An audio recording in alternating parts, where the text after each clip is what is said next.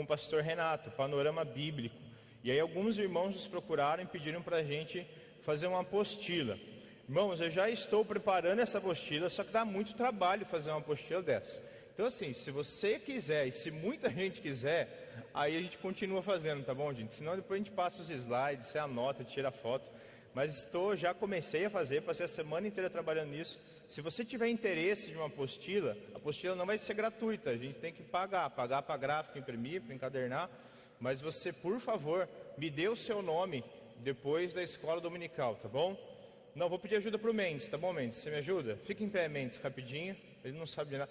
Se você quiser uma apostila, procura o Mendes, tá bom? Ele anota para mim seu nome, tá bom? Anota direito, viu, irmão? Pode sentar, obrigado.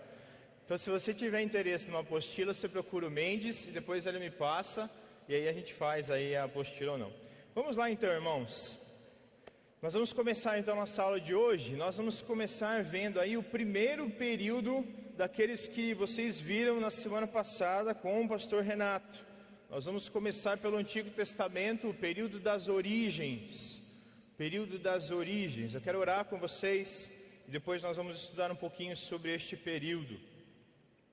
Lembrando que a ideia de ver de modo panorâmico significa que a gente não vai estudar cada texto, cada assunto profundamente, é de, ver de modo panorâmico, tá bom? A gente só vai ter conhecimento das coisas, da ordem dos fatos e da importância daquilo para a palavra de Deus. Vamos orar. Senhor, muito obrigado, Deus, por esse domingo gostoso, chuvoso. Obrigado pela tua graça, pela tua misericórdia que se renovaram mais uma vez sobre as nossas vidas. Se estamos aqui é, é, fruto da tua bondade e por isso nós te agradecemos. Pedimos que o Senhor nos abençoe agora, que por meio desse estudo possamos compreender um pouco melhor a tua palavra, a fim de conhecê-lo mais e melhor e a fim de glorificar o teu nome, Senhor. Abençoe-nos neste tempo, abençoe a tua igreja, abençoe aqueles que não puderam vir por motivo de saúde, por motivo de doença. Queremos clamar pela vida destes, Senhor aqueles que já estão inclusive idosos, não conseguem vir, pedimos que a tua graça se manifeste sobre a vida deles, que o sentimento de solidão que muitas vezes alguns têm, o Senhor preencha, que a saúde destes o Senhor cuide também, Senhor. Cuida da tua igreja, Deus. Obrigado pelos outros irmãos dessa igreja que estão ali no ministério infantil, lá na Caingangues. Obrigado pelo pessoal lá no abraço. Obrigado, Deus, porque a tua igreja serve o Senhor nesta manhã e nós fazemos isso com alegria de coração. Pedimos então que com a mesma alegria possamos agora estudar a tua palavra aqui também. Em nome de Jesus oramos. Amém. Muito bem, o período das origens, irmãos. Ele é um período que dura aproximadamente aí entre 2000 e 2400 anos. Ele é um período que, que narra Gênesis capítulo 1 até Gênesis capítulo 11. O livro de Gênesis ele mostra dois grandes períodos históricos. De Gênesis capítulo 1 até capítulo 11, nós temos quase 2.500 anos de história acontecendo. E basicamente, esse período mostra para nós quatro histórias principais. Gênesis de 1 a 11. Primeiro, a história da criação, a história da criação de todas as coisas. Mostra também a história da queda, como que a criação perfeita estraga tudo, por meio de Adão e Eva. Este período também mostra para nós como que Deus pune em justiça aqueles que se rebelam contra ele, por meio do dilúvio, por meio do dilúvio. E também aí a continuação dos efeitos do pecado ah, na Torre de Babel. Então estes, esses quatro eventos, grandes eventos da palavra de Deus, mostram para nós o que foi o que nós conhecemos como o período das origens. Período das origens. Por que período das origens? Porque esse período vai narrar para mim e para você aquilo que a, a, a, filosofia tenta descobrir, aquilo que a ciência tenta desvendar. Esse período vai narrar para nós, por exemplo, como se deu as origens do universo, de onde veio o universo, como surgiu. E esse período narra para nós origem, inclusive do universo. Gênesis 1, 14 a 19. Eu acho que dá para ler. Haja luzeiros no firmamento dos céus, para fazerem separação entre o dia e a noite, e sejam eles para sinais, para as estações, para dias e anos. E fez também o Senhor as estrelas. De onde vieram as estrelas? De onde vieram as galáxias? A Bíblia, em cinco versículos, declara que Deus criou, Deus fez, veio do poder e da ação de Deus. A origem do universo se deu por meio do trabalho de Deus. E a Terra, e o nosso planeta de modo específico. Esse período narra para nós as origens da Terra. Gênesis 1, no princípio criou Deus os céus e a terra. Esse período narra para nós de onde veio a vida. Evoluímos a, a, do macaco, somos obra do acaso, a vida humana, tanto a vida humana quanto também os seres animais, eles vêm de onde? A origem da vida. Esse período nos ensina que a vida veio de Deus. Encham-se as águas de seres vivos e voem as aves sobre a terra. Deus criou. Deus criou os animais aquáticos, os animais que voam, Deus criou os animais que rastejam, aqueles que eram para ser dominados, aqueles que eram para ser domados, domesticados. Deus criou o ser humano. A vida veio de Deus, a humanidade veio de Deus. Gênesis 1, 27. Criou Deus o homem à sua imagem, a imagem de Deus o criou, homem e mulher os criou. De onde vem a humanidade? Vem de Deus. Vem de Deus.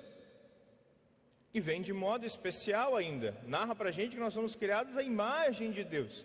Portamos características do próprio Deus, diferente de todo o restante da criação, diferente dos animais. E o trabalho? Por que trabalhamos tanto? Não, o trabalho é obra do sistema. O trabalho é obra da opressão dos mais ricos. Não, o trabalho vem de Deus. Deus criou o trabalho. O trabalho tem origem em Deus. Depois que Deus cria o homem, ele dá uma ordem, ele dá tarefas. Encham e subjuguem a terra. Essa tarefa é boa. Ele está falando que a gente precisa proliferar. Essa tarefa é boa, mas não é a única. Dominem sobre os peixes do mar, sobre as aves do céu, sobre todos os animais que se movem pela terra. Deus queria que a humanidade trabalhasse para Ele, aprendesse a domesticar os animais, usasse os animais para o cultivo da terra, para a prosperidade do planeta. Tudo foi criado para nos servir, a fim de que nós possamos servir a Ele. O trabalho foi dado por Deus. E o casamento? Quem define o que é casamento? É o governo que define o que é casamento? Casamento é uma questão puramente civil? Ou a sociedade pegou algo que Deus criou? Porque quando nós olhamos para a Bíblia, nós vemos que o casamento ele tem origem em Deus. Deus cria a instituição casamento. Com a costela que havia tirado do homem, o Senhor Deus fez uma mulher e a levou até ele então o homem disse: Esta sim é osso dos meus ossos e carne da minha carne. O que Adão está falando aqui é um voto de casamento. Quando a gente vê Adão dizendo: Esta sim é osso dos meus ossos e carne da minha carne, isso é um voto. Ele está dizendo: Ela é minha e ninguém me separa dela. É isso que ele está dizendo. É por isso que quando a gente casa alguém, a gente sempre pede para que os noivos façam seus votos, prometendo ali a sua fidelidade um ao outro. E Adão está dizendo isso ela é minha e eu não largo mais dela.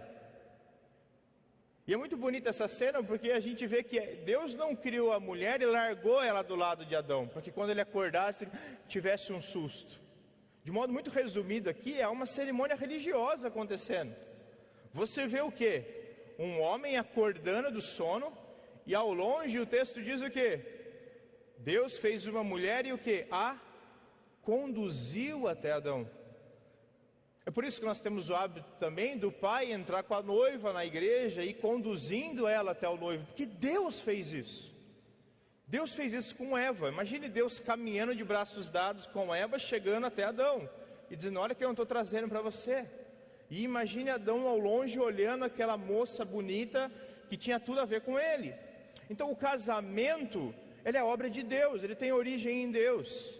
Quem define o que é casamento é Deus. E Deus define casamento como homem e mulher, macho e fêmea, se unindo. E a família? Quem define o que é família?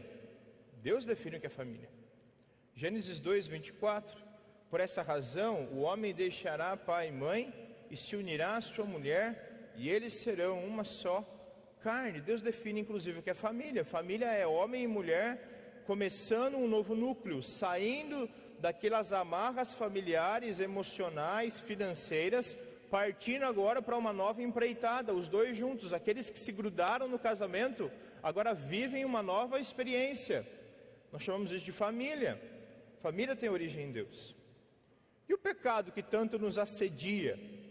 Esse período mostra inclusive como o pecado surge na humanidade. O pecado surge por uma rebelião direta a Deus. Gênesis 2:7. Os olhos dos dois se abriram depois que comeram do fruto da árvore, que não era uma maçã, e perceberam que estavam nus. Então colheram folhas de figueira para cobrir-se. Esse período narra para nós a origem do pecado. A origem do pecado vem de Adão e Eva. Começa com eles, com os representantes da raça humana. O pecado se origina na terra por meio do ser humano que Deus criou. E o sofrimento? Você já sofreu alguma vez na sua vida? Em algum momento da sua vida? Ou a sua vida é sempre maravilhosa? De onde vem o sofrimento? Se Deus é bom, por que existe sofrimento? Se Deus me ama, por que eu sofro? O sofrimento não foi criado por Deus. O sofrimento se originou fruto do pecado humano. Gênesis 2, alguns exemplos.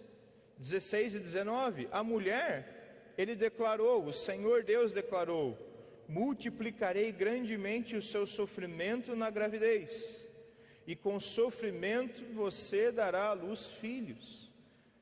Imagine antes do pecado você ter filhos sem sentir dor,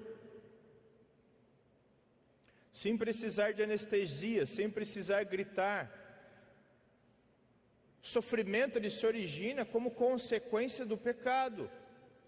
Ao homem, o Senhor declarou: Com o suor do teu rosto você comerá o seu pão, até que volte à terra visto que dela foi tirado, porque você é pó e ao pó voltará.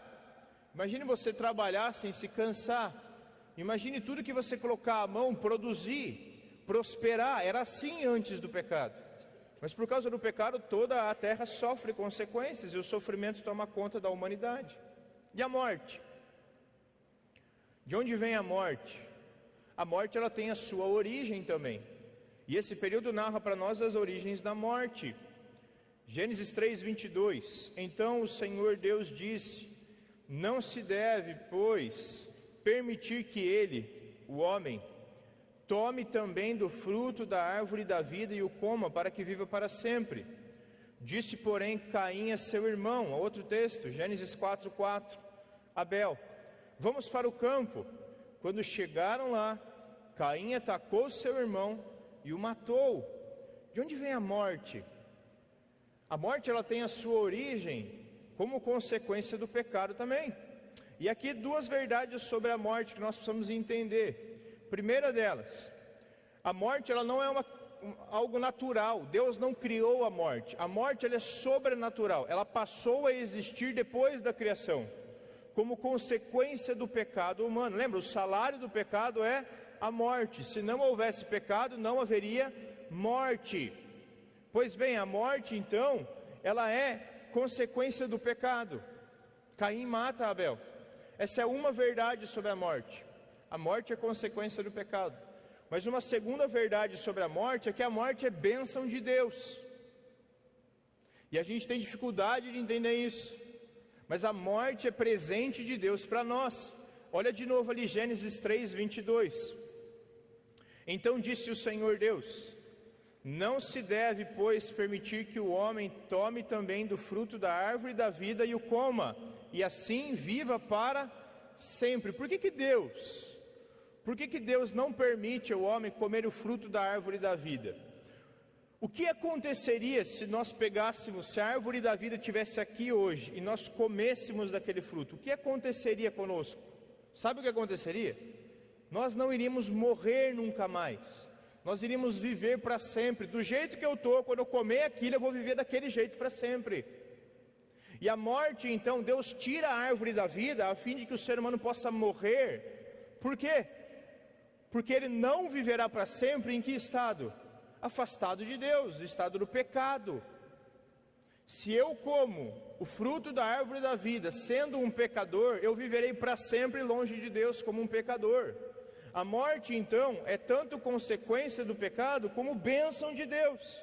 Porque se eu morrer, significa que Deus pode me ressuscitar de um jeito novo e começar uma nova vida com um corpo totalmente glorificado um dia. A redenção tem sentido em Jesus, mas a redenção em Jesus garante para nós não que a gente vai morrer e vai ficar com o nosso espírito no céu. Garante que nós vamos morrer e vamos o quê? Ressuscitar. Por quê? Deus criou a gente com corpos. Ele tem um projeto para esses corpos aqui. E ele vai fazer de novo um dia. Assim como ele ressuscitou Jesus, ele vai nos ressuscitar. Agora, se eu não morresse, eu teria que viver para sempre como um pecador. E pecador vive para sempre afastado da presença e da glória de Deus. Então aqui nós vemos as origens da morte. Eu, eu fui claro, irmãos. Alguém ficou extremamente confuso com o que eu falei? Isso foi, foi culpa minha. Você ficou, levanta a mão que eu explico de novo. A morte, irmãos, é consequência do pecado, mas também é bênção de Deus. Esse período narra para nós também as origens da nossa salvação, da nossa redenção.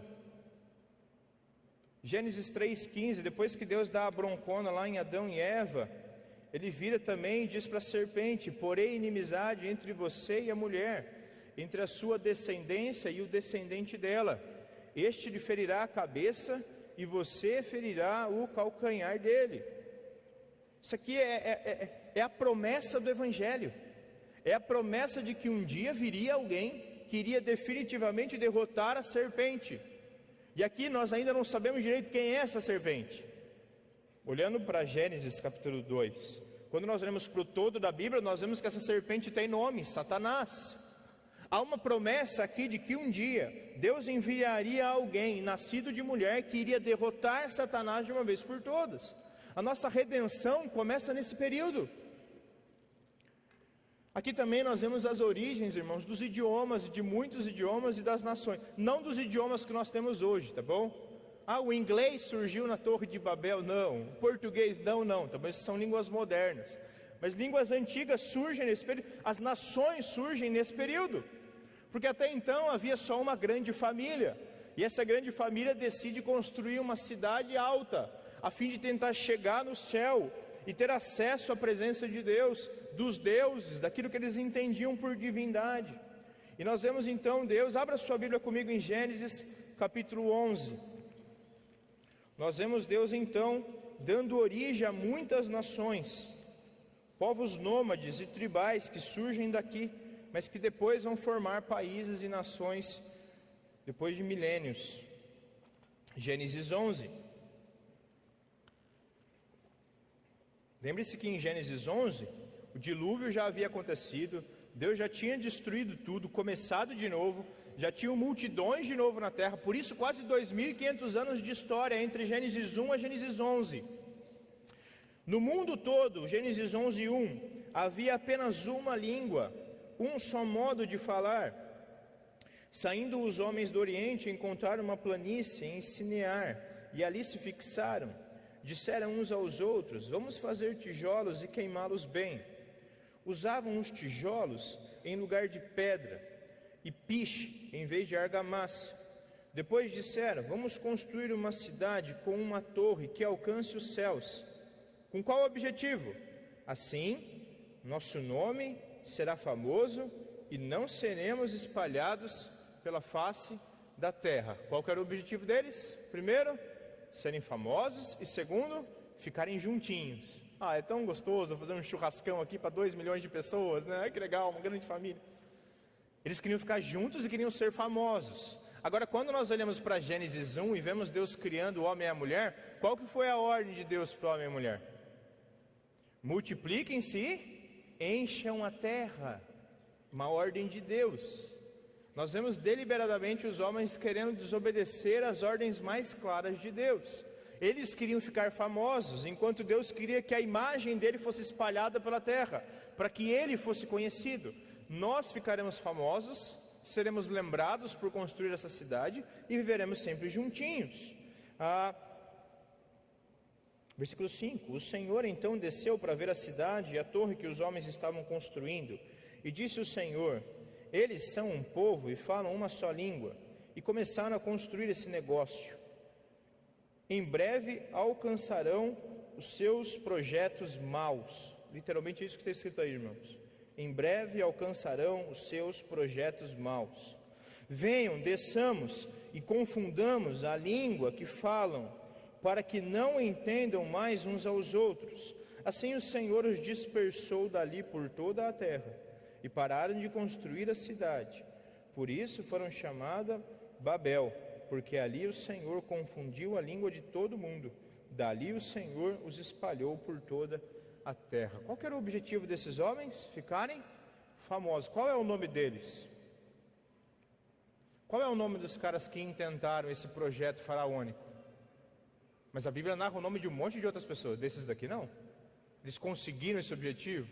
Não. Qual era o outro projeto deles? Viverem juntinhos. O que, que o Senhor fez? Confundiu a língua a fim de que eles fossem obrigados a se separar em grupos. Olha, eu estou entendendo só o que esse aqui está falando. Vem cá, cara, vamos tentar se unir aqui porque a gente precisa um do outro. Eu não entendo mais nada que eles falam. E, Deus constrói assim então tem início em si, então, as nações. De modo panorâmico, então, quando você estiver estudando Gênesis, capítulo 1 a 11, entenda que ali está narrando para nós as origens de tudo. As origens de tudo. Por isso, nós, inclusive, podemos chamar Gênesis do livro das origens. Livro das origens. Agora, qual livro bíblico, já falei, estou falando isso desde o início, que apresenta o período das origens? Somente o livro de Gênesis apresenta. Narra para nós os fatos. Gênesis capítulo 1 até o capítulo 11. Porque no capítulo 12 em diante, nós vemos um, um, novo projeto começando, agora com uma família específica, a família de Abraão. E aí muda tudo. Então, Gênesis 1 a 11, nós temos o período que nós conhecemos como o período das origens. Um quinto do livro, um quinto do livro de Gênesis é isso aqui. Gênesis de 1 a 11, tem 50 capítulos. Então, Gênesis de 1 a 11 é um quinto do livro. Agora, esse um quinto do livro narra um período de tempo muito maior do que Gênesis de 12 a 50. Gênesis de 12 a 50 vai passar rapidinho, vai contar a história de quatro famílias. Nós vamos ver isso semana que vem. Mas Gênesis de 1 a 11 são mais de dois mil anos de história, resumidos aqui em 11 capítulos para nós, tá bom? Vamos ver um pouquinho do livro aí das origens, o livro de Gênesis, algumas informações importantes aí, como quem escreveu, quando foi escrito, por que foi escrito. Vamos lá então. Quem escreveu o livro de Gênesis? Nós cremos que quem escreveu o livro de Gênesis foi Moisés, no deserto. Quando depois do período ali dos patriarcas, depois de ficarem escravos no Egito, Deus os liberta do Egito, Moisés sobe ao monte para então receber a lei de Deus e naquele período ali de 40 anos de Moisés caminhando com Deus no deserto, Deus vai revelando e contando para Moisés tudo o que aconteceu, e Moisés então é o autor dos cinco primeiros livros da Bíblia. Talvez não de todos os trechos, mas da maioria dos trechos dos cinco primeiros livros da Bíblia do Pentateuco, tá bom? E nós temos aí vários textos bíblicos que nos dizem que foi Moisés o autor. E quando ele escreveu? Ele escreveu isso aproximadamente entre 1500 e 1445 a.C., no período em que eles saem então do Egito e estão ali vagueando pelo deserto, antes de entrar na terra prometida, como consequência aí da, da, da rebelião, da desobediência a Deus. Essa seria a data de composição. Agora, os acontecimentos se deram quase três, mais de 3 mil anos antes. E depois de três mil anos, Deus senta com Moisés e fala: Moisés, senta aqui, deixa eu te contar uma história. Você sabe das origens do Egito, e aquilo é tudo mentira. Deixa eu contar algumas verdades aqui para você. Deixa eu explicar para você da onde você vem, por que, que eu quero usar você. E aí então Deus vai narrar os fatos que aconteceram no passado para Moisés. Qual que é o propósito? Qual que é o propósito de Gênesis? O propósito de Gênesis, pelo menos do capítulo 1 até o capítulo 11, é mostrar Deus como Criador. Deus ele é Criador, mas ele também é juiz e redentor sobre a sua criação. Ele cria, mas ele tem leis, ele tem regras. E se a gente descumpre essas regras, ele pune. Mas ele é amoroso, então ele também restaura, ele traz de volta. Ele não pune porque ele odeia, ele pune porque ele ama. ele pune a fim de restaurar, a fim de nos trazer de volta para o caminho certo. Então, o propósito de Gênesis é apresentar Deus desse jeito. Outros livros da Bíblia apresentam outras facetas de Deus. Mas Gênesis capítulo 1 a 11 mostra Deus, sobretudo, como criador e juiz da criação. Ele cria e ele pode colocar as regras que ele quiser, então. Qual é a importância de Gênesis para mim e para você hoje? Gênesis capítulo 1, de 1 a 11. Sem Gênesis de 1 a 11, irmãos, não conheceríamos nada sobre as nossas origens. Estaríamos por aí tateando, tentando como que no escuro descobrir, pegando o livro de filosofia, pegando a história de não sei quem, pegando a teoria de Darwin, pegando a teoria de fulano e tentando descobrir de onde viemos. Agora, Gênesis mostra para nós de modo muito claro de onde viemos. Com certeza não nos dá todas as respostas que queríamos. Mas as respostas que temos são necessárias e são suficientes para que a gente viva, viva bem e viva com Deus. Então, esse é o valor de Gênesis para nós, de Gênesis capítulo 1 até o capítulo 11. Mostra as origens do pecado. Por que eu faço o que eu faço? Porque você é um pecador, você segue a natureza da raça humana. Porque sofremos? Porque é consequência do pecado humano, não necessariamente o meu pecado, às vezes o pecado de outro me prejudica e faz com que eu sofra, às vezes também o meu pecado. Quantas pessoas não morrem nos hospitais? Negligência, às vezes, não necessariamente de um médico, mas de um governador, de um político que não destina verba. Então, sofremos por culpa muitas vezes do pecado humano. A pessoa foi atropelada. Por que ela sofreu? Culpa do pecado, muitas vezes, do cara que estava bêbado e a atropelou. Então sofremos como consequência do pecado. Não estou dizendo que todo sofrimento é causado pelo pecado, tá bom? Principalmente para você que está na internet assistindo a gente e gosta de criticar, presta atenção em tudo que a gente fala até o fim, por favor. O pessoal na internet gosta de meter o pau, ouve uma frase e já distorce, né? Mas a gente grava e coloca aí para todo mundo. Não estou dizendo isso. Que eu estou dizendo é que muitas vezes, grande parte do sofrimento é consequência sim do pecado. Não todo, mas muitos são. Qual é a mensagem de Gênesis então? Vamos tentar resumir o livro de Gênesis, para a gente, quando for ler, tentar entender um pouco melhor o livro. Se nós tivéssemos que resumir todo o livro de Gênesis, tentar, né? Isso aqui é uma tentativa de resumir o livro inteiro numa frase, para que quando eu for ler o livro eu entenda ele um pouco melhor.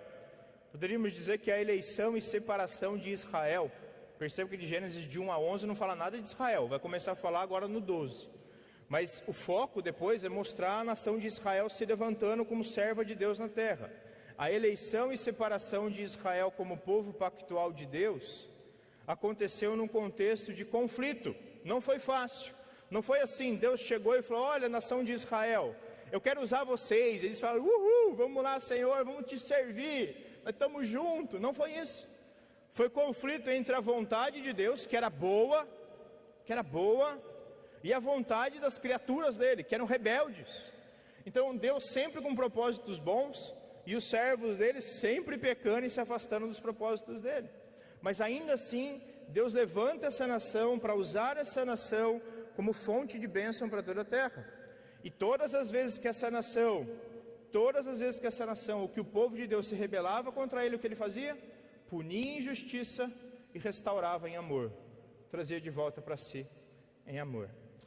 A eleição e separação de Israel como povo pactual de Deus deram-se num contexto de conflito entre o propósito benevolente do Criador e a vontade rebelde das criaturas, a quem ele pune em justiça e restaura em amor.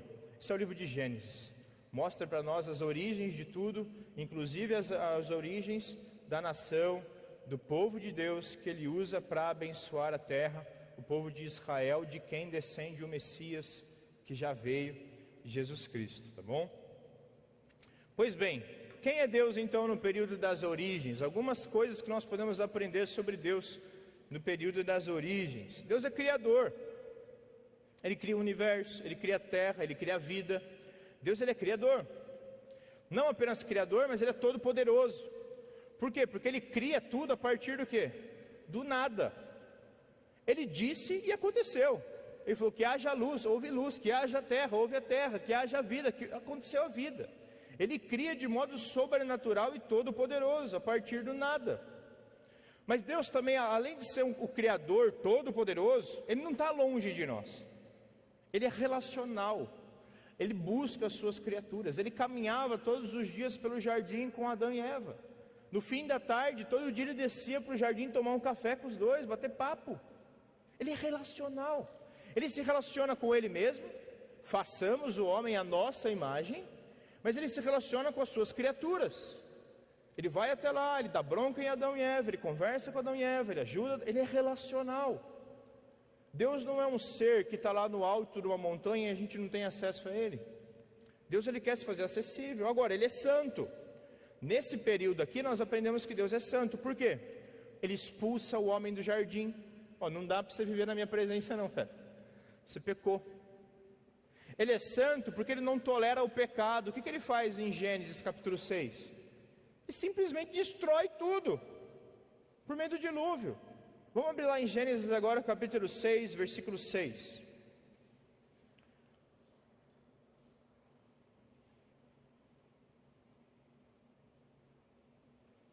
Gênesis 6, versículo 5. O Senhor viu que a perversidade do homem tinha aumentado na terra, e que toda ela toda a inclinação dos pensamentos do coração do homem era sempre e somente para o mal. Para o mal. A maldade humana chega a tal ponto que Deus decide destruir tudo e começar de novo. E ele usa a família de Noé. Deus não tolera o pecado, porque ele é santo. Ele é santo, ele é separado de todo o mal. Agora Deus também é juiz. Nesse período nós aprendemos que Deus é juiz, ele julga o homem e a mulher da serpente. Lembra? Ele diz para a mulher: Olha, a consequência tu és. Ele diz para o homem: A consequência tu és. Ele diz para a serpente: A tua consequência é essa. Um dia eu vou enviar alguém que vai esmagar a sua cabeça, vai destruir você de uma vez por todas. Ele julga Caim, depois que Caim mata Abel. Ele coloca uma marca em Caim, a fim de que por onde Caim andasse, ele ainda fosse protegido. Mas por quê? Porque Deus tinha amaldiçoado Caim, sim, tinha julgado Caim. Qual que foi a maldição sobre Caim? Caim, por onde você andar, toda a terra apodrecerá. Toda a plantação vai ser destruída. Onde você pisar, as plantações vão secar, vai acabar. Agora, você imagine esse camarada caminhando sobre a terra, vivendo em alguns lugares, e aí toda a colheita ser destruída por causa dele. O que, que iam fazer com ele? Iam querer matar ele rapidinho. E aí Deus coloca então uma marca dizendo: Não, você vai viver muito tempo. Eu quero que você viva muito tempo. Você vai sofrer por ter matado o seu irmão. Então Deus é juiz. Deus inclusive julga a adoração dos dois. Ele escolhe qual adoração ele vai aceitar. Lembra? Vamos ver lá agora Gênesis capítulo 4.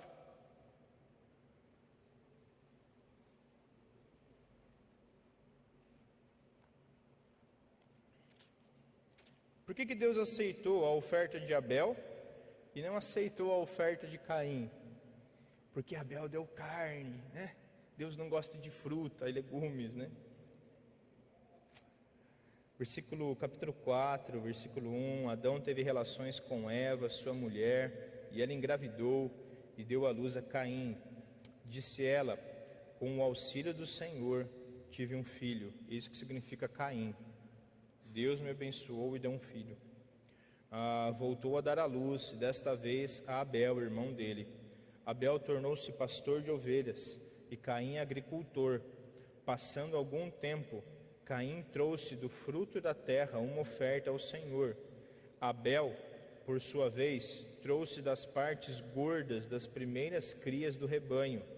O Senhor aceitou com agrado. Abel e sua oferta. Deus aqui, ele estabelece para nós como funciona inclusive a adoração. Nós vemos as origens da adoração. Abel levou lá um gado gordo, bonito para Deus. Caim levou legumes e frutas, porque ele era agricultor. E aí há uma grande confusão aqui, porque por que Deus aceitou a oferta de um e não aceitou a oferta de outro? É muito simples, o texto responde. O que, que Deus aceitou em primeiro lugar? Capítulo 4, versículo 4. O Senhor aceitou o que? Com agrado a oferta de Abel, é isso que está escrito aí? O Senhor aceitou com agrado Abel e a sua oferta. O que, que Deus aceitou primeiro? Abel, não oferta. A oferta não tem nada a ver. Isso aqui está falando de caráter, de conduta. Deus aceitou Abel. Por quê? Porque Abel estava vivendo de um modo que agradava a ele. Se Abel tivesse levado pedra para Deus, Deus ia aceitar. Não está falando da qualidade do produto que ele levou. Está falando do caráter dele. Está falando de quem ele era. Deus aceitou Abel e aceitou a oferta dele também. Agora olha o versículo 5. Mas não aceitou a oferta de Caim? É isso que está escrito? Não aceitou Caim e a sua oferta. Caim, não adianta você trazer coisa para mim, Caim. Eu te conheço, cara. Você vive longe de mim, para de hipocrisia. Está falando de, de, de, quem é. Deus aceitou a pessoa de Abel. Deus se agradou da pessoa de E depois nós sabemos por quê. Lá em Hebreus fala por que Deus aceitou Abel. Por causa da fé de Abel. Agora, Caim foi rejeitado. A oferta dele também, é lógico. Se Deus não quer Caim, não precisa do dinheiro de Caim, não precisa da oferta de Caim. Primeira pessoa. Primeira pessoa. Depois o produto dela. Depois o que ela tem para oferecer. É por isso que a gente sempre fala que Deus quer o nosso coração. Depois a gente dá o resto. Mas primeiro ele quer o nosso coração. Abel já tinha se entregado à fé, em fé a Deus. Caim ainda não. Deus aceitou Abel, não aceitou Caim. Aceitou a oferta que Abel levou, não aceitou a oferta que Caim levou. Tá bom, irmãos? As origens da adoração aqui. Então Deus é juiz, ele julga, ele fala: olha, essa, aqui, essa oferta aqui eu não quero. Por quê? Porque não é oferta, eu não quero você. Desse jeito eu não quero. E aí Deus ainda testa Caim. Deus vira para Caim e fala: Caim, o que, que você está fazendo? Eu sei o que você está tramando. O pecado já a porta. Você precisa dominar. O que, que Caim faz? não torra. Vai lá e mata o irmão dele. Mata o irmão dele. Deus estava ali tentando trazer Caim de volta. Por isso que Caim não foi a, a, a, aceito por Deus, porque ele não era aceito já antes. Ele não queria se submeter a Deus, ele não queria viver do jeito que Deus queria. Deus julga a humanidade por meio do dilúvio. A, a maldade chegou num ponto que só vai sobrar um. E esse é um aí pode, pode salvar sua família também. Mas o resto vai todo mundo embora. Deus julgou a humanidade. Deus julgou Babel, confundiu a língua de todo mundo. Olha, vocês foram reprovados por mim. Eu mandei vocês se espalharem, vocês não querem se espalhar. Eu quero que vocês me façam famoso, vocês querem se tornar famosos. Acabou a palhaçada. Pode ir embora todo mundo, vai, espalha, sai, vaza. Deus julgou. Agora, Deus também é misericordioso no período de Gênesis. Ele é juiz, ele é severo, ele é duro, mas ele também é misericordioso. Por quê? Eu já falei. Ele retira o homem do jardim, para que o homem não comesse o fruto da árvore da vida e vivesse para sempre no pecado. Misericórdia, bondade de Deus. Deus é misericordioso porque Ele promete salvação pelo filho da mulher. Ele promete salvação pelo filho da mulher. Deus é misericordioso, inclusive com Caim. Ele tem paciência com Caim. Ele fala: Caim, cadê seu irmão? Caim, não faz isso. Eu sei que você está pensando. Caim, não faça isso. Deus está tentando ajudar Caim. Deus é misericordioso. E nessa fase aqui da história, nós vemos também Deus como provedor. Ele dá alimento para o homem comer, ele dá a terra para o homem viver, ele dá animais para o homem usar, para o homem aproveitar, para que o homem viva, viva bem. Ele provê esposa para Adão, que estava se sentindo sozinho. Ele provê também vestes para Adão e Eva. Lembra? Quando eles percebem que estão luz, eles vão lá, pegam folhas de figueira e se cobrem. Cobrem a sua nudez. E o que, que Deus faz? Deus vai lá e providencia vestes para ele. Deus mata um animal e leva a roupinha do animal lá, o pelo do animal para colocar em cima deles. Então Deus ele é provedor. Inclusive, irmãos, Deus está providenciando meio de salvação para Adão e Eva. Deus ele faz uma promessa para Adão e Eva. Ele promete: olha, eu enviarei alguém para salvá-los. E eu entendo que Adão se arrepende do que ele faz. Nós vamos encontrar com ele no céu, muito provavelmente. Porque Deus ele faz uma promessa. Ele diz: da barriga dela nascerá alguém que esmagará a cabeça da serpente. Sabe o que acontece logo depois disso, se você olhar para Gênesis 3? Adão dá o nome para a mulher, porque até então ela era chamada de mulher. Depois que Deus promete isso, Adão dá um nome para ela. Sabe qual é o nome dela? Eva. O que significa Eva? Mãe. Mãe. Adão está dizendo: Eu creio. Eu creio que vai nascer alguém dela. Ele não estava entendendo nada que Deus falou. Deus falou: Vai nascer alguém dela. O que, que é isso? O que, que é nascer alguém dela? Não faço ideia. Eles nunca tinham tido filho. Eles não tinham tido aula de biologia. Não tinham visto o filme ainda. Eles não sabiam o que era aquilo. Deus falou: Dela vai nascer alguém que vai esmagar a cabeça da serpente. E ele chama ela de mãe. Significa aquela que põe gente no mundo. Eu creio no que o Senhor está falando. Eu creio. Foi lá e fez um monte de filho. Agora, você imagine no primeiro que nasceu, né? Caim. Caim foi o primeiro. Imagina eles achando, ai, nasceu o Redentor. Ele vai esmagar a cabeça da serpente. Aí Caim aquela peste, aprontando desde sempre. O que, qual foi a conclusão deles? Acho que não é isso aqui, não. Vamos tentar de novo. Faz Abel. Aí Abel nasce. Aí Abel é um cara super temente a Deus. É um cara íntegro. Um cara de fé. Eles falam agora, Abel é o redentor que Deus tinha prometido. Ele vai esmagar a serpente. Agora tudo vai ficar bem de novo. É isso que está acontecendo em Gênesis capítulo 2 e 3. Só que aí o que acontece? Caim vai lá e faz o quê? Mata Abel. A esperança de Adão e Eva, pum, já era. Acho que vai demorar para esse menino nascer. Mas vamos continuar tentando. E Gênesis 5 fala que eles tiveram muitos filhos e filhas. Ele estava crendo em Deus. Ele estava crendo em Deus, crendo num redentor que viria. Ele creu na promessa de Deus. E quando Deus providencia vestes para ele, imagine Adão olhando para aquela zebrinha que ele tanto amava e vendo Deus matando ela, arrancando o couro dela e colocando sobre o corpo dele. Imagine Adão vendo essa cena, ele deu um nome para ela, ele chamava de zebra. Eu estou inventando que foi zebra, tá bom, gente? Estou inventando aqui. Pode ter sido, sei lá, um ornitorrinco, precisava de muitos, né? Não foi uma zebra. Imagine Adão olhando para aquela zebrinha. Ele falou, mas eu chamei ela de zebra. E agora ela morreu por causa do meu pecado. E Deus está ensinando o que para ele? Hum, para pagar o pecado custa caro. Sem derramamento de sangue não existe perdão de pecados. Pecados. Adão creu em Deus. Quem é o homem nesse período? Quem é o ser humano nesse período? Período das origens. O ser humano é criação de Deus. Deus nos criou. O homem não se faz sozinho. O homem não evolui dos animais. O homem não surge do nada. O homem não é obra do acaso. O, obra, o homem é obra das mãos de Deus. O nosso sentido está em Deus. O homem é imagem de Deus.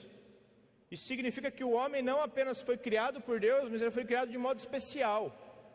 O resto da criação foi criado segundo a sua espécie. O ser humano não. O ser humano foi criado segundo a espécie, segundo a imagem de Deus. Somos melhores e mais importantes do que o resto. Sim. O embrião humano tem mais valor, tem mais valor do que um filhote de baleia. Tem sim. O embrião humano tem mais valor do que o seu cachorrinho bonito. Tem sim. Tem sim porque os seres humanos são imagem de Deus. O resto da criação foi criada para embelezar essa terra, mas para servir a terra também. Os seres humanos são representantes de Deus, portam a imagem dele. Nós representamos Deus sobre a terra. Se vivermos bem, glorificamos a Deus. Se vivemos mal, envergonhamos a Deus, mas representamos a Deus. O ser, o, o, o ser humano ele também é relacional.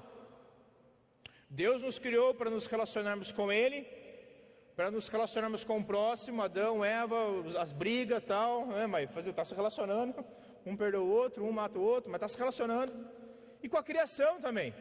Deus criou o homem para se relacionar com a criação. Domine sobre a criação. Domine sobre a criação. Não estou dizendo que é para maltratar animais. Eu estou dizendo que o ser humano vale mais do que o animal. Agora, o homem, nesse período, também já se mostra rebelde, desobedece a ordem de Deus e não comeu o fruto, decide se rebelar contra Deus. Caim decide não ouvir o conselho de Deus. Caim controla o seu pecado, não faz o que você está pensando em fazer. Ele vai lá e mata o irmão dele.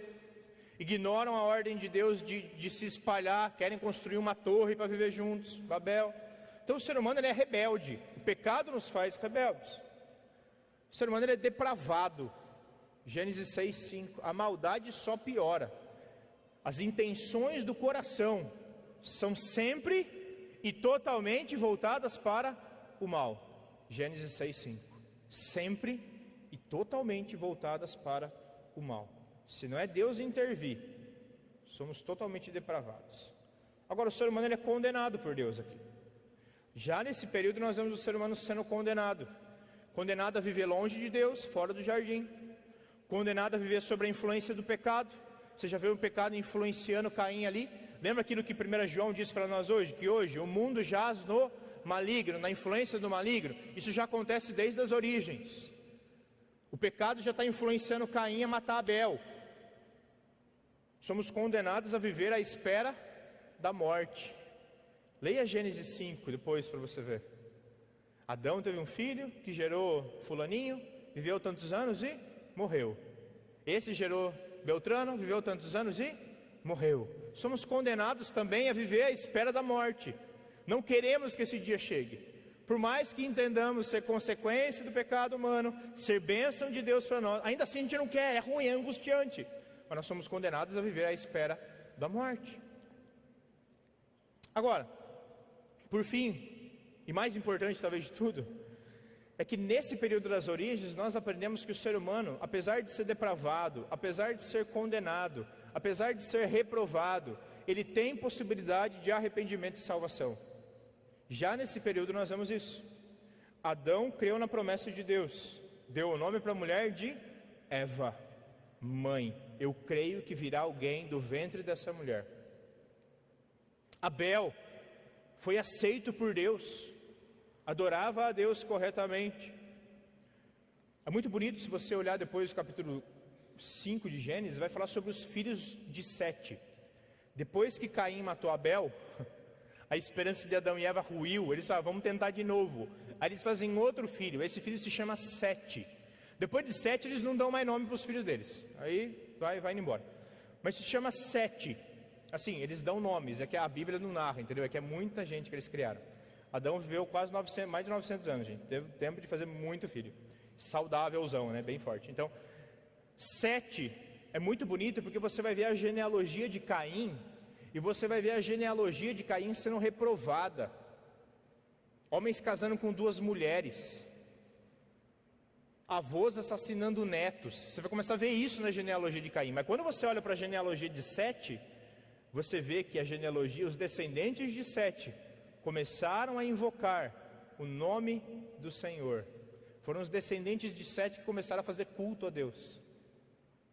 Então você vê o ser humano ainda assim buscando a Deus, tem a possibilidade de se arrepender, de crer nas promessas de Deus.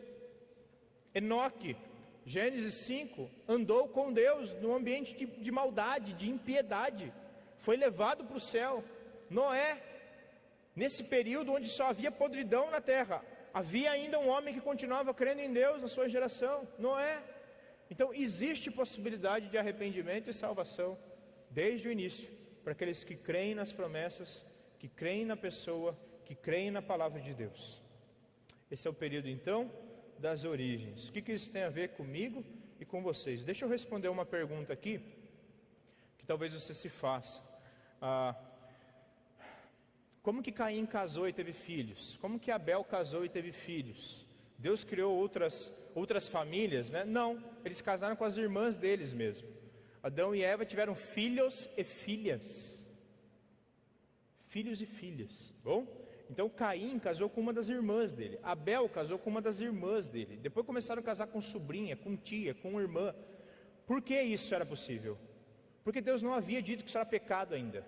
Deus só vai dizer que isso é pecado quase 4 mil anos depois, quase 3 mil anos depois, mais de 3 mil anos depois, quando ele institui a lei. Então, até haver a lei, essa regra não havia sido dada. Então, eles se casavam desse jeito, ok?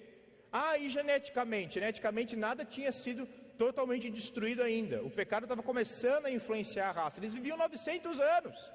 E viviam mesmo. O mundo era outro antes do dilúvio. Imagine uma época onde nunca tinha chovido na terra. Onde o sol penetrava com qualidade sobre a face porque havia uma camada de água. Hoje tem a camada de ozônio, antes do dilúvio havia uma camada de água sobre a terra.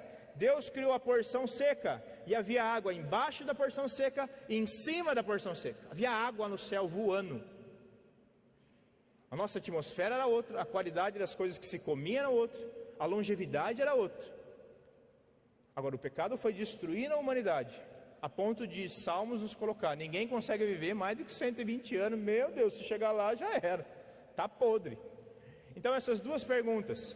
Ah, fala que Matusalém viveu 996 anos. Eram anos iguais aos nossos? Sim. Sim. E com quem eles se casaram? Com as suas irmãs. Suas irmãs. Eu me lembro até hoje quando um professor de história chegava e falava: Ah, a Bíblia é mentirosa. Como que fala que Deus criou Adão e Eva? E eles casaram com quem? Casaram com as irmãs deles, sim. A lei só foi dada três mil anos depois. Até lá não tinha nenhuma proibição disso acontecer. Bom, então aí só tirando essa dúvida que talvez paire na cabeça aí de algum jovem, adolescente ou até adulto. Qual que é a importância desse período para nós? Qual que é a importância desse período para nós? Ele nos lembra, irmãos, que Deus nos criou com um propósito. Deus nos criou com um propósito. O propósito foi estabelecido por Ele: representá-lo bem sobre a terra e reproduzir a imagem dele sobre a terra. Vocês são minhas imagens, façam novas imagens e ensinem essas imagens a serem boas imagens. Serem boas imagens. Deus nos criou com um propósito. propósito a gente não precisa ficar aí angustiado, deprimido. Ah, para que existo? Para onde vou? De onde vim? Lê a Bíblia que você tem a resposta. Bom? Resposta está na Bíblia. O universo não é fruto de um acidente cósmico. Nós não viemos do Big Bang, não viemos de uma explosão, nós viemos do poder e da ação sobrenatural de Deus. O universo foi criado por Deus, é obra do Todo-Poderoso Deus. O homem, irmãos, uma outra verdade para nós: nós somos pecadores incuráveis, a parte da graça e da ação de Deus. Sozinho a gente não consegue se salvar. A gente precisa que Deus mate o animalzinho para nós. E nós sabemos que há dois mil anos atrás ele matou o verdadeiro Cordeiro de Deus que tira o pecado do mundo, Jesus. Nós precisamos que Deus intervenha e nos salve. Nós precisamos da ajuda dele para sermos salvos. Ninguém se salva sozinho. Nós precisamos do Salvador. Uma outra verdade para nós: Deus é soberano como Criador, e se Ele é soberano, toda a criação, Ele é soberano sobre as nossas vidas também. Se você está sofrendo, saiba que Deus não perdeu o controle da sua história. Deus ele continua sendo soberano sobre a minha, sobre a sua vida. E Ele promete que a gente não vai ser tentado além do que a gente possa suportar. Então, se você está suportando muita dor, saiba que Deus acha que você é muito forte. E anime-se com isso. Uma outra verdade desse período, irmãos, para nós, é que nós aprendemos que sem fé é impossível agradar a Deus. Isso é dito em Hebreus, mas isso é vivido em Gênesis. Sem fé ninguém agrada a Deus. Adão precisou crer que surgiria algo na barriga da mulher. Noé precisou crer que iria vir um dilúvio sem nunca ter chovido. Ele não sabia o que era chuva. E Deus disse: Noé, construa uma arca porque vai chover. E Noé falou: o quê? O que é chuva? Explica para mim. Ele não faz isso. Ele crê em Deus. Tá bom, Senhor. Se o Senhor está falando, eu vou construir. Muitos entendem, e eu também entendo, que ele levou quase 100 anos para construir esse barco. Lembra que ele viveu mais de 600, né? Então, sem fé, irmãos, é impossível agradar a Deus. Enoque foi trasladado porque caminhava com Deus pela fé. Pela fé. E uma última verdade para mim e para você, que a gente não pode se esquecer, é que desde o início, Deus também prova a fé dos seus servos. Deus deu um teste para Adão, Deus deu um teste para Noé, Deus prova a fé dos seus filhos. Então, em alguns momentos, sim, algumas situações acontecem porque Deus quer ver a qualidade da nossa fé. Aquela música que a gente canta, né? Cada vez que a minha fé é provada, Deus está me dando a chance de crescer, de ser mais fiel, de glorificá-lo mais. Então, sim, Deus também prova a fé dos seus filhos, dos seus fiéis. Irmãos, essas são algumas verdades aí sobre o primeiro período que nós vemos na Bíblia, o período das origens. Semana que vem nós vamos ver um outro período, o período dos patriarcas como que era a vida, como que funcionava aí Abraão, Isaac, Jacó, José, período dos patriarcas e o que ele representa e tem para nos ensinar. Eu quero orar com vocês. Se você tiver alguma dúvida, alguma pergunta sobre esse período, você me procure depois da, da aula aqui e a gente conversa, tá bom? Vamos orar? Vamos colocar em pé?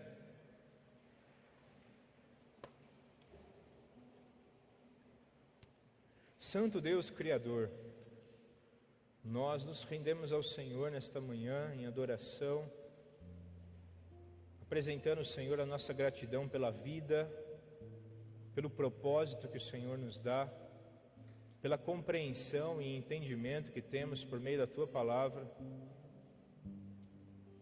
Rendemos graças ao Senhor pela fé que temos, Senhor, fruto também da tua graça. Deus, te agradecemos, Senhor, porque a tua palavra nos mostra de onde viemos, para onde vamos, porque muitas coisas acontecem hoje como acontecem. O período das origens nos mostra, Senhor, inclusive o porquê do pecado, da morte, tantas coisas difíceis, mas que o Senhor já nos ensinou desde o início. Queremos pedir ao Senhor, Deus, que o Senhor nos ajude a viver o presente, na esperança do fim do fim glorioso que teremos ao teu lado, ressurretos dentre os mortos, vivendo para sempre na tua presença, tendo o privilégio de ter acesso à árvore da vida, como diz em Apocalipse.